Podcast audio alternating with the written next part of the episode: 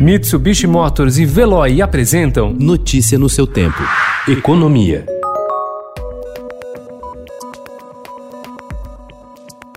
Em plena pandemia da Covid-19, o governo Jair Bolsonaro prevê cortar o orçamento do Ministério da Saúde para 127,75 bilhões de reais no ano que vem. O valor é 6 bilhões menor do que o aprovado para o começo desse ano e do que o limite atual de gastos da pasta, que é de 174,84 bilhões de reais, alcançado após liberação de créditos para enfrentar a crise sanitária.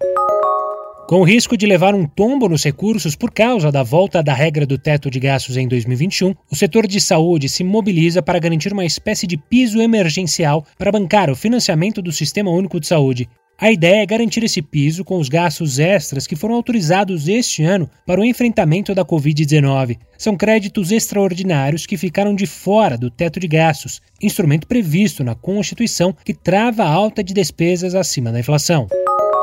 Sob fogo amigo disparado por auxiliares do presidente Jair Bolsonaro, o ministro da Economia Paulo Guedes tem o seu destino no governo atrelado à resposta que a equipe econômica dará ao Renda Brasil, que é o programa social do governo que vai substituir o auxílio emergencial de 600 reais e que tem garantido a popularidade do presidente Jair Bolsonaro, mesmo com o aumento das mortes no Brasil pelo coronavírus. Temores com a evolução das contas públicas voltaram a dar o tom ontem no mercado financeiro. O dólar, que chegou a bater R$ 5,51, fechou cotado a R$ 5,49, o que representou uma alta de 1,3%. Este é o maior valor para a moeda americana desde 22 de maio. Já o principal índice da Bolsa de Valores de São Paulo teve queda de 1,73% na casa dos 99.595 pontos. Na mínima do dia, o Ibovespa bateu em 98.513 pontos.